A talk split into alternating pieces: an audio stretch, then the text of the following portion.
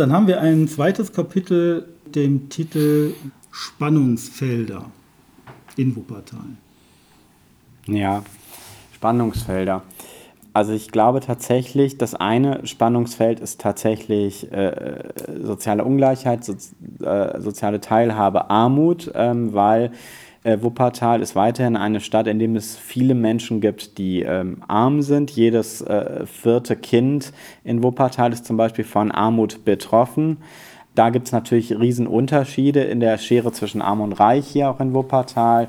Ähm, es ist tatsächlich so, dass eher die Quartiere rund äh, um die Talachse stärker von Armut betroffen sind, die Familien, ähm, als natürlich in Kronenberg oder am Dönberg. Ich glaube, das ist ein großes Spannungsfeld, äh, was mich auch immer wieder umtreibt, weil ich äh, mich nicht damit zufrieden geben möchte, einfach zu sagen, okay, es gibt eine ganze Menge Leute in, in Wuppertal, die gesellschaftlich abgehängt sind ich glaube, ein Spannungsfeld ist tatsächlich auch die Frage, wo will Wuppertal hin ähm, im Rahmen der Stadtentwicklung. Die großen Projekte wie zum Beispiel die Buga ähm, sind ja durchaus äh, kontrovers diskutiert. Äh, da gibt es sehr verschiedene Meinungen zu. Das finde ich auch erstmal gut und okay. Das gehört zu einer Demokratie hinzu. Und drittes Spannungsfeld ist für mich, obwohl es gar nicht so, so mein politisches Thema ist, das Thema der Innenstadtentwicklung, ähm, was aber übrigens äh, nicht ein rein Wuppertaler Thema ist. Wer sich andere Innenstädte anguckt, abgesehen vielleicht mal von Köln, Düsseldorf, und zwei, drei anderen Großstädten ähm, äh, merkt da, dass der Trend der Verödung der Innenstädte ja durchaus auch in anderen Großstädten und mittelgroßen Städten vorangeht. Das sind, glaube ich, nochmal so Hauptspannungsfelder, äh, die ich politisch einfach nochmal ausmachen würde. Ja. Wie zeigt sich Armut in Wuppertal?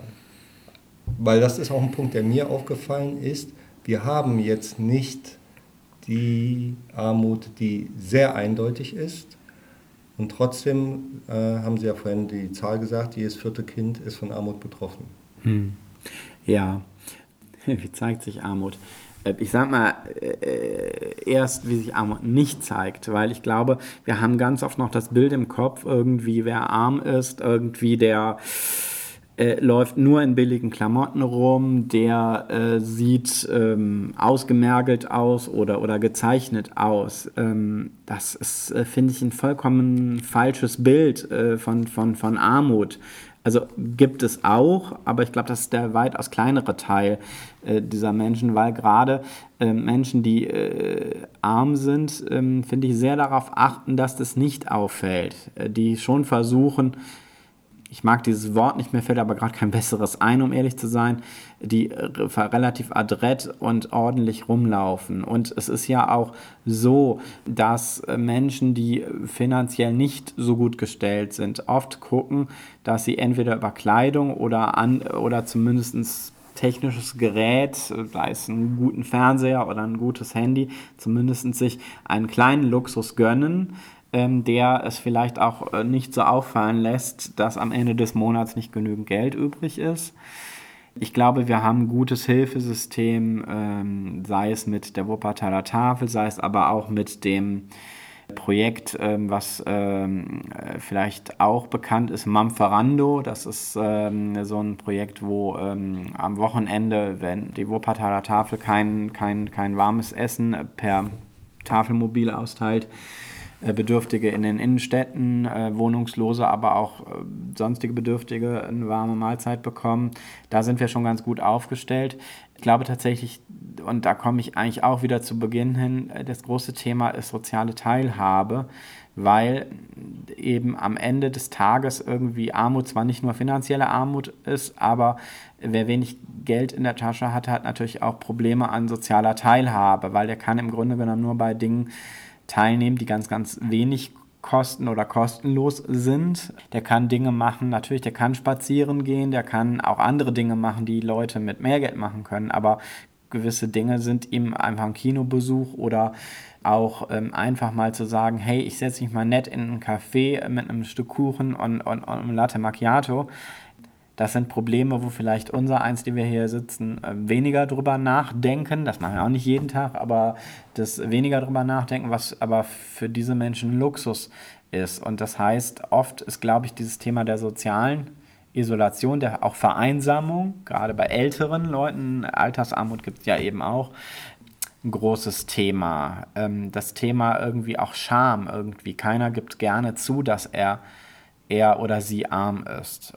Und was ist, das ist jetzt kein, kein rein Wuppertaler Thema, aber was tatsächlich, äh, also einfach auch durch, durch, durch wissenschaftliche Studien erwiesen ist, dass tatsächlich es schon einen Zusammenhang gibt zwischen finanzieller Armut, sozialer Teilhabe und Bildungs, äh, äh, Bildungsgerechtigkeit, Bildungsstand auch. Das ist der Klassiker, ähm, und dann habe ich das auch so rund soweit, das ist der Klassiker, dass auch heute immer noch, trotz unseres durchlässigen Bildungssystems, wenn ich Arbeiterkind bin oder Kind aus einem aus ähm, äh, finanziell schwierigen Verhältnissen es deutlich schwieriger habe, ja, ähm, zu einem Studium oder zu einem Abitur zu, zu kommen. Diese Menschen gibt es, aber die haben es, glaube ich, ungleich schwieriger und brauchen, finde ich, einen eisernen Willen, weil sie entweder nicht die Unterstützung erfahren können von zu Hause, sei es finanziell oder manchmal auch intellektuell, so ehrlich muss man auch sein.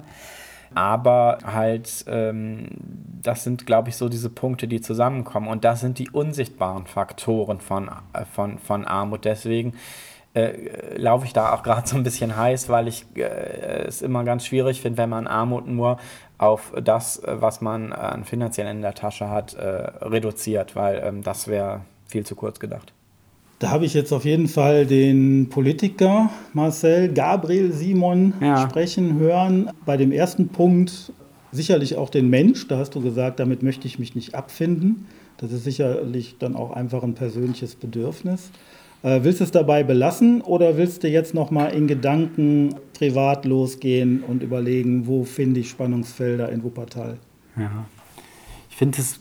Äh, Jein, also ich sag mal so, ich finde den Begriff Spannungsfeld sehr groß und auch zuweilen etwas schwammig. Also natürlich gibt es immer auch Spannungsfelder, die man persönlich irgendwie so hat, irgendwie drauf zu gucken, irgendwie wie sehe ich mich selber, wo will ich hin? Und zwar jetzt nicht karrieretechnisch, so meine ich das nicht, sondern ich von meiner, meiner Vita her bin halt jemand, der, der ein klassischer Bildungsaufsteiger ist und sozialer Aufsteiger, der aber deswegen vielleicht gerade auch diejenigen im Blick hat, äh, denen es nicht ganz so äh, dolle geht, ähm, die äh, Unterstützung und Hilfe bedürfen. Und ich merke das selber bei mir, das ist jetzt vielleicht sehr persönlich, dass ich mich manchmal im Spannungsfeld bewege zwischen, ich sag mal, so der unteren Mittelschicht, wo ich hergekommen bin, eben nicht irgendwie das klassische Bildungsbürgertum genossen habe, nicht äh, als Jugendlicher Klavierunterricht oder, oder große Förderung. Ne?